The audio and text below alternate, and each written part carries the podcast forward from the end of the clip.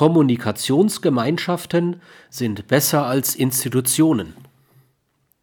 Wehren wir uns also.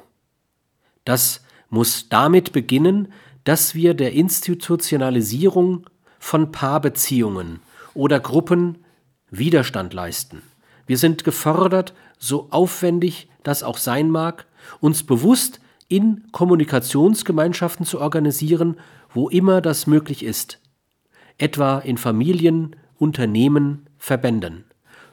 Zum anderen ist dem Expansionsdrang der Institutionen, vor allem wenn er in die innere Umwelt, also die an Institutionen beteiligten Personen, zielt, energisch Widerstand entgegenzusetzen.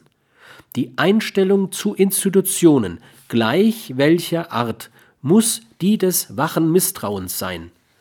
Dieses Misstrauen darf nicht platonisch bleiben. Es muss sich im Handeln wiederfinden, wenn wir nicht Vernunft, Freiheit, Würde und Gerechtigkeit unter dem Anspruch subjektvergessener Ideologien verlieren wollen.